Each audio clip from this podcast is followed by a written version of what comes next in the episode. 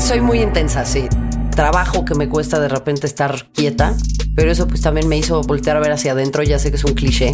Muchas más personas saben quién es el chicharito que quién es el secretario de Economía. Una cosa es que le digan eres un pendejo y otra cosa es que a mí me digan que me van a violar con un cuchillo. El país Porque estoy convencida de que debemos hablar de ello mucho más de lo que hemos hecho. presenta Al habla con Barkentin. Soy una afortunada, tengo una muy buena chamba. Me reencontré con muchas cosas también, con mi necesidad de practicar deporte, con el trabajo que me cuesta de repente estar quieta, pero eso pues también me hizo voltear a ver hacia adentro, ya sé que es un cliché. Pero sí, bien, en términos generales, la verdad Gaby, muy bien. Marion Reimers es periodista deportiva y activista por los derechos de las mujeres. Ha cubierto algunos de los eventos deportivos más importantes, tanto nacionales como internacionales. Y hoy, además, presenta su libro Juega como niña. Prepárate para conquistar tu siguiente victoria. Marion, querida, ¿cómo estás? Muy contenta, muy contenta de acompañarte, muy contenta de saludar pues, a todo el público que nos escucha. Pero bueno, qué contenta de- estoy de poder estar aquí. Evidentemente eres muy joven. A pesar de tu juventud, sí me gustaría una reflexión tuya de cómo sientes que ha cambiado el México que te ha tocado vivir a ti. Sí me tocó, creo, vivir un, México distinto, sobre todo de muy chica, en donde sí había otras libertades para la niñez y para la juventud. Desafortunadamente, cuando yo empecé a crecer, sí hubo un cambio sustancial en términos de la seguridad, en términos del miedo a los secuestros. O sea, yo me acuerdo que había un, pánico cuando yo tenía 13, 14, 15 años que pues, empezabas a salir al cine con los amigos o, ¿no? Ya tenías como esta inquietud de, de empezar a ser pues un joven adulto o una joven adulta. Y sí viví de manera muy drástica la preocupación de poder salir y de tener ciertas libertades. Que no te dé miedo decir no. Confía en ti misma. Y ojo, mucho O sea, creo que eso sí marcó mucho mi vida y la de mi generación. Eso no ha cambiado, desafortunadamente. O sea, a mí sí me cuentan de este otro México en el que podías salir a jugar a la calle, en el que te podías mover más fácilmente en transporte público, ¿no? En, en donde pues, existía menos miedo, por lo menos. Y creo que ese ha sido el cambio que más preocupante me resulta. Hay otras situaciones que parecen ser cíclicas, ¿no? Los problemas con la corrupción, los problemas con la desconfianza hacia el gobierno, etcétera, etcétera. Pero sí creo que en ese sentido ha habido un cambio muy importante y a mí me parece que sí ha habido un auge y un mayor alcance en cuanto a ciertos temas, particularmente, por ejemplo, con el feminismo y el movimiento LGBT. O sea, ahí sí veo una diferencia sustancial de cuando yo crecí ahora. Sí, me acepto. Soy gay. Cuando empezaron las marchas acá en México, cuando empezó como la- las primeras marchas que empezaron a salir como todas las chavas a la calle, a mí como que me emocionó un montón.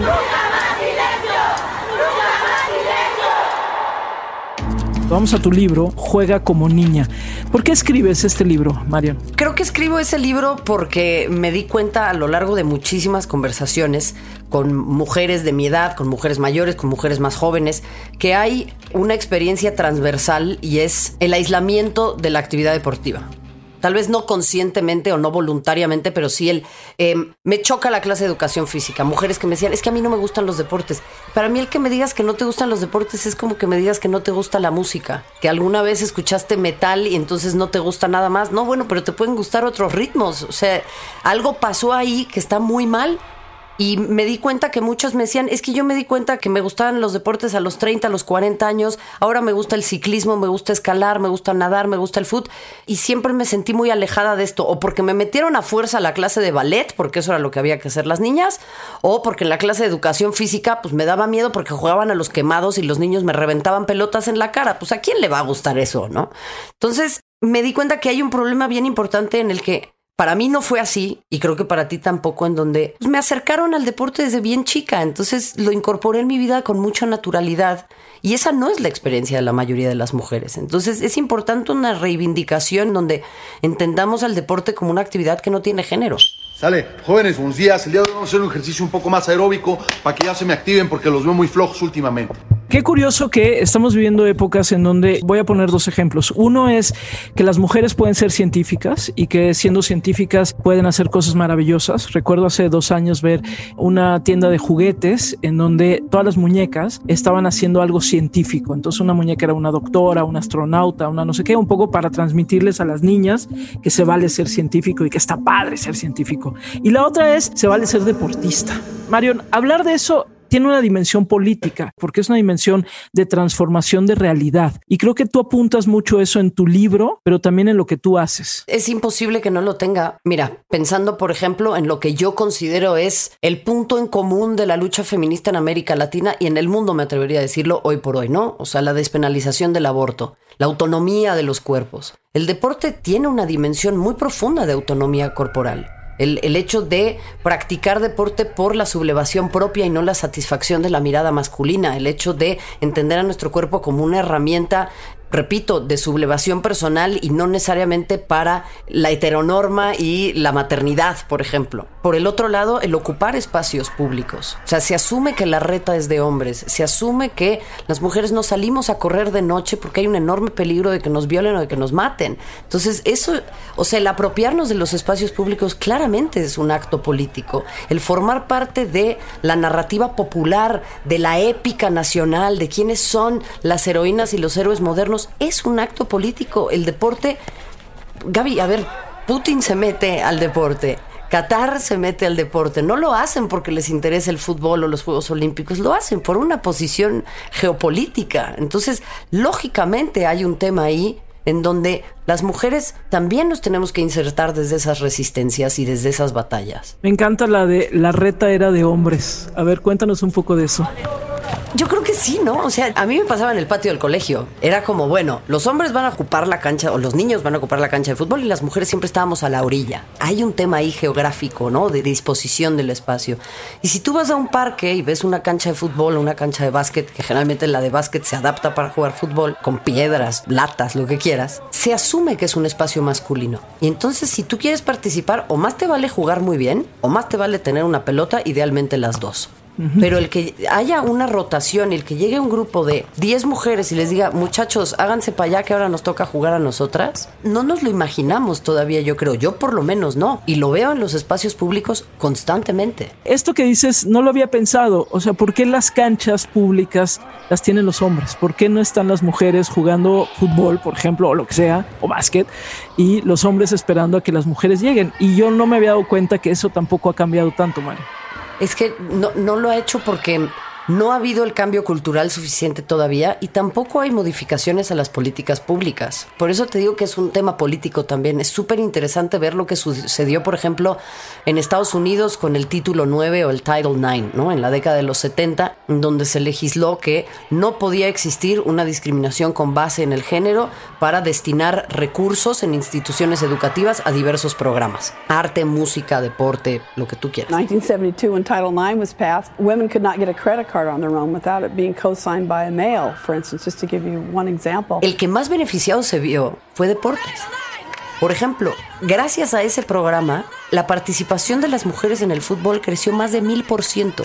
Es por eso que hoy por hoy Estados Unidos tiene cuatro campeonatos del mundo bajo el brazo y tiene pues esta cultura futbolística tan amplia, ni qué decir de otros deportes colegiales. Entonces, claro que sigue siendo igual porque asumimos que es así, no lo cuestionamos. O sea, incluso tú, y a mí también me pasa, pero tú que eres una persona que eres muy observadora, estás en contacto con muchas esferas constantemente, ya de repente llegamos a tener pues esta suerte de ceguera de taller, ¿no? Ya nos acostumbramos a que es así y, y ya, no lo, ya no lo vemos. No tiene el mismo reconocimiento pues como tienen los hombres, que evidentemente Rafa Nadal es un mito, pero bueno, yo creo que Garbiñe o Carla, que está entre las 10 primeras del mundo, mucha gente a nivel cotidiano no, no las conoce.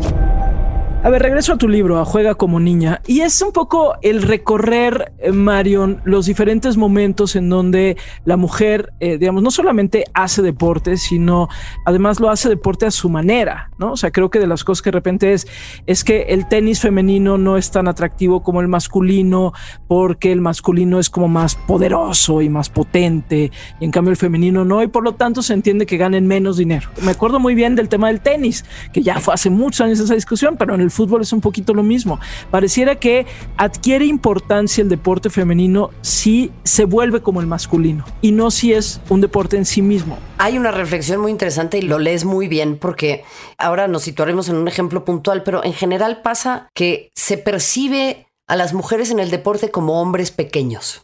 ¿No? Como que el estándar de humano es el hombre y de ahí en más se derivan el resto de las categorías, o sea, nosotras. Pasa en la ciencia, por ejemplo. Es muy interesante que la ciencia asume como estándar del cuerpo de los hombres y después desarrolla todo y las mujeres terminamos consumiendo medicamentos, eh, lo que tú quieras. Y eso se ha demostrado que hay un enorme problema, por ejemplo, en, ese- en el caso de la ciencia. En el deporte es exactamente lo mismo. Andy Murray tuvo una respuesta increíble en donde un día en, la, en una conferencia le- de prensa le dicen, bueno, ¿y qué tal se siente haberte convertido en el primer tenista? ¿Qué tal? Y él corrige al reportero y le dice, no, el primer tenista hombre. Andy Sam is the first U.S. player to reach a major semifinal since 2009. How would you describe the...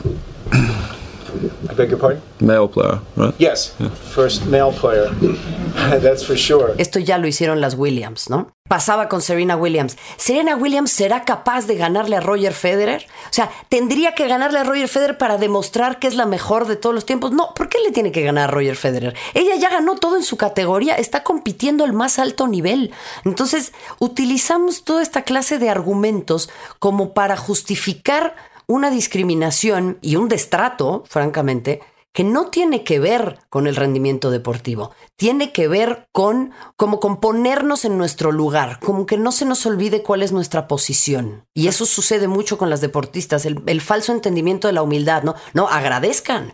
Agradezcan que pueden jugar tenis y ahora encima quieren ganar, quieren ganar la misma cantidad de dinero, quieren hospedarse en los mismos hoteles. No, pues sí, sí, t- t- tranquilas. Pero el fútbol femenil se ha ido metiendo con dificultad, pero se ha ido metiendo. ¿Qué decir del fútbol femenil en México y cómo sientes que refleja un poco el país que somos? Para hablar del fútbol femenil habría que puntualizar dos o tres episodios muy importantes en la historia del fútbol, arrancando con Inglaterra, ¿no? O sea, y me extiendo un poco, pero esto tiene sentido. En los años 20, eh, antes de los años 20, perdón, durante la Primera Guerra Mundial, pues los hombres se fueron a la guerra y las mujeres empezaron a trabajar en las fábricas. Heredaron esta tradición de duelos entre los trabajadores de las fábricas. Y ahí surgieron equipos como las Munitionettes, por ejemplo, que trabajaban en una fábrica de municiones y se volvieron muy famosas junto con el primer equipo de fútbol femenino en la historia, las Dick Care Ladies.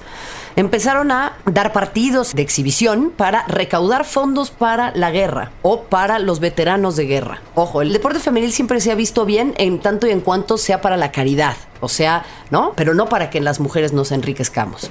Entonces sucede que empiezan a tener un éxito rotundo. En algún momento se juega un partido en White Hart Lane, me parece que fue, con 53 mil personas, otras 14 mil que se quedaron afuera. Y la FA, la Federación Inglesa en 1921, dice prohibido. Las mujeres no pueden jugar fútbol, esta no es una actividad femenina. Qué preocupación que se les vaya a caer el útero, porque no sé por qué siempre hay una preocupación de que el útero se vaya a caer. O sea, te juro por Dios que no lo entiendo, porque además, digo, lo- no entiendo mucho de física, pero los órganos reproductivos que están afuera, yo creo que son los que más tendríamos que, que- que preocuparnos por ellos. Eh, no, pero bueno. Y, y de ahí se suma la FIFA a esta Oye, prohibición. perdón, perdón Dime. que te interrumpa, pero era como, era como, es que no, las mujeres no deben andar en bicicleta porque pierden la virginidad. Esa, esa existía, Claro. esa existía. Perdón, síguele. O, claro, o montar a caballo. O ¿no? montar a caballo, O- claro, exactamente. o pasan todas estas cosas. Entonces, la FIFA se suma y dice, no, en campos oficiales avalados por la FIFA, las mujeres no pueden jugar fútbol. Y las mujeres resistimos y aún así practicamos de manera escondida, aislada, etcétera. Eso sucedía en México también. México participa de la primera Copa del Mundo no oficial, la segunda no oficial se disputa en 1971 acá y México llega a la final llena el Estadio Azteca. Y otra vez esas resistencias institucionales muy marcadas por el machismo y la, la ignorancia, impiden que las mujeres participemos plenamente de este deporte. Entonces, cuando hay quienes te dicen, en México el fútbol de mujeres no genera, bueno, es que devuélveme los 70 años que nos quitaron, Claro. porque ahí entonces podríamos hablar de una paridad de circunstancias y de inversiones. Lo que digo con esto es, el fútbol femenil en México me parece ha despertado un mercado muy interesante. Hay muchas personas que estaban muy desencantadas con el fútbol de los hombres y que han vuelto a ver fútbol gracias al deporte de las mujeres, lo cual creo que tanto patrocinadores como directivos no han podido, me parece, agradecer y detectar de manera muy puntual. Y yo veo un franco crecimiento, pero veo también, como pasa con todos los movimientos, en donde empieza a haber un auge, siempre hay una resistencia mayor, un backlash. Hay este decir, no, ¿Por qué están queriendo ocupar esto? Pónganse en su lugar, ¿no? Vamos ahora a acosar a las futbolistas que se salgan de esta autocensura. Vamos a caerle en hordas de troles a estas futbolistas que de repente desafían el status quo, ¿no? Vamos a ir en contra de A, B o C, u hombres mismos de la industria del fútbol que se sienten amenazados por esto. Entonces, creo que hay un crecimiento importante, pero nunca podemos dar nada por sentado. Me gustaría que nos dieras algunos ejemplos de esto que dices, por ejemplo, de las futbolistas, ¿no? Hemos visto futbolistas que están siendo realmente esto, acosadas, pues no solamente por jugar fútbol, sino por tener una personalidad propia. Esa es una de las cosas muy locas, ¿no? Bueno, es que siempre ha existido ese castigo para las mujeres, ¿no? Cuando nos salimos de la norma, cuando desafiamos la manera en la que nos tenemos que manejar, y eso sucede mucho con insertarnos en el discurso público. El fútbol forma parte muy importante del discurso o de la vida pública. Entonces, claro que existen pues estas sanciones y estas son invitaciones a la autocensura, así como yo lo veo, ¿no? O sea, vuélvete a meter en lo que tendría que ser tu lugar porque si no es como el guacamole, ¿no? O sea, con estos topos que van saliendo y pa, les están pegando Sí. constantemente, pues asomas la cabeza y ahí viene el martillazo, ¿no? Sí. Eso no va a nada, eh, ni económicamente, ni nada de esas cosas. Aparte de los problemas que hay con, con las mujeres, son más tomatáragos que los hombres. Y le recuerdo, es un caldo de cultivo de lesbianismo tremendo. Ponme algún ejemplo, por ejemplo, en el caso específico de futbolistas, ¿qué crees que han hecho, sobre todo en los últimos años, también que han levantado la cabeza en México? Porque sabemos, bueno, hay muchos ejemplos también en Estados Unidos, etcétera, pero ¿quién te viene a la mente? Ahí está Ana Paola López, por ejemplo, es una exfutbolista de Pumas, ahora futbolista de Pachuca, extraordinaria delantera, una mujer muy inteligente que participó en la, en la redacción del manifiesto feminista de las futbolistas hace un año. Yo creo que en general cualquier persona que intenta hacer cosas que van afuera de la norma tiene esta humildad malentendida, porque de alguna manera justo la norma y la mayoría sí impone mucho. Es una jugadora que ha hablado de las desigualdades laborales, que entiende muy bien las dinámicas del mercado y que por ende al hablar de esta clase de cosas no únicamente recibe resistencias de parte de los aficionados, sino que recibe resistencias de parte del círculo rojo del fútbol. De personas que están en el poder y que no les encanta que las jugadoras desafíen esto, ¿no? Está, por supuesto, Yaneli Farías, que es una activista LGBT y más, es una eh, eh, jugadora méxico-americana que está muy clara de lo que quiere, de lo que busca y de lo que necesita el fútbol mexicano y ha desafiado muchas veces el discurso, ¿no? Hablando de temas de género, de inclusión, de participación LGBT, porque el fútbol femenil tiene una mucha mayor apertura para esta clase de cosas. Recientemente hablé sobre las luchas que enfrentamos como jugadoras de fútbol y me dijeron, es que así se hacen las cosas en México. Yo me pregunto, ¿qué va a pasar? Porque el fútbol varonil no había contemplado estas cosas porque no se las ni se las preguntan. ¿Qué pasa si tienes una pareja en el mismo equipo? ¿Comparten habitación? ¿No comparten habitación? ¿No? Entonces le tienes que permitir al resto de las futbolistas que en las concentraciones sus parejas que no son futbolistas también las visiten. Todo esto presenta nuevas preguntas que el status quo del fútbol no quiere escuchar, pero que ya son asignaturas pendientes desde hace mucho tiempo. Háblame de ti como periodista de deportes en un mundo que es evidentemente masculino y sobre todo cuando estamos hablando de la cámara. Tal vez la voz o escribir es diferente, pero la cámara. Cuéntame un poco de ti y sí te diría, cuéntanos de alguna experiencia que recuerdes particularmente difícil haciendo periodismo deportivo. Evidentemente, el periodismo deportivo tiene un auge mucho más grande en términos televisivos, porque pues al deporte uno lo quiere ver, es una cuestión de imágenes, ¿no? Entonces, lógicamente, pues tiene mucho más peso el, el aspecto televisivo. Y eso conlleva muchos cánones que no hemos podido desafiar. Yo, de alguna u otra manera, cumplo con algunos de los checkpoints, ¿no? De los, de los puntos de estándares de belleza que imperan hoy por hoy. No quiero decir que soy ni la supermodelo ni nada, pero sí me queda claro que probablemente si fuera una mujer morena sería mucho más difícil para mí estar en la televisión deportiva. Eso es una realidad. Y eso obviamente habla de lo injusto y de lo cruel que es la televisión. Pero pues, sucede en otros espacios también, Gaby. O sea, es raro ver a una mujer columnista de deportes. Firmamos notas, pero no opinamos. Eso mismo sucede en la televisión. Es decir, formamos parte de los noticiarios, formamos parte como reporteras, pero participamos poco de las transmisiones. Ahora cada vez más, pero de manera muy velada. Participamos mínimamente de las mesas de opinión. La opinión está para los hombres. Las mujeres podemos estar para informar, pero no para opinar. Y eso, pues es una experiencia dura y difícil el poder insertarse ahí porque hay constantemente una falta de credibilidad, ¿no? Es difícil encontrar, por ejemplo, en las transmisiones, ¿no? El hecho de, no, bueno, háganlo puras mujeres, pero sí necesitan un hombre que las acompañe, ¿no? Es como que te pongan un poco niñera. Es, es- es un poco ese rollo. Eh, y bueno, no sé si sea importante o no quiero decir importante, pero no sé bien cómo frasearlo, pero centrarnos en, en experiencias específicas de violencia que haya podido atravesar yo, ¿no? Porque creo que lo que sucede es muchas veces nos centramos mucho en esa experiencia, en decir, cuéntame qué es lo que te pasó. Y soy muy de la idea que hay que visibilizar esta clase de violencias. Pero lo que no visibilizamos es la falta de acompañamiento de las estructuras para que esto no se repita, para que esto no se repita. ¿Qué están haciendo los medios deportivos para proteger a sus periodistas? ¿Cómo protegen sus datos? ¿Cómo protegen sus cuentas? ¿Cómo protegen el hecho de que eh, nos amenacen de violación, nos amenacen de muerta, que recibamos imágenes de cuerpos descuartizados, de balas, de mujeres asesinadas? O sea, cómo se articulan los medios deportivos, no únicamente para lucrar con nuestro trabajo, sino también para defendernos como periodistas y como figuras que contribuyen al crecimiento de sus empresas. Y acá me dirán, bueno, pero es que a los hombres también los agreden. Estoy completamente segura, voy a aquí permitirme una licencia. Una cosa es que le digan, eres un pendejo, y otra cosa es que a mí me digan que me van a violar con un cuchillo. Hay una dimensión de violencia muy distinta. Y una tiene que ver con que probablemente hablaron mal de su equipo, que yo me sigo preguntando qué es lo que te lleva a reaccionar así cuando alguien habla mal de tu equipo de fútbol. Y la otra es el ocupar un espacio por el hecho de ser mujer.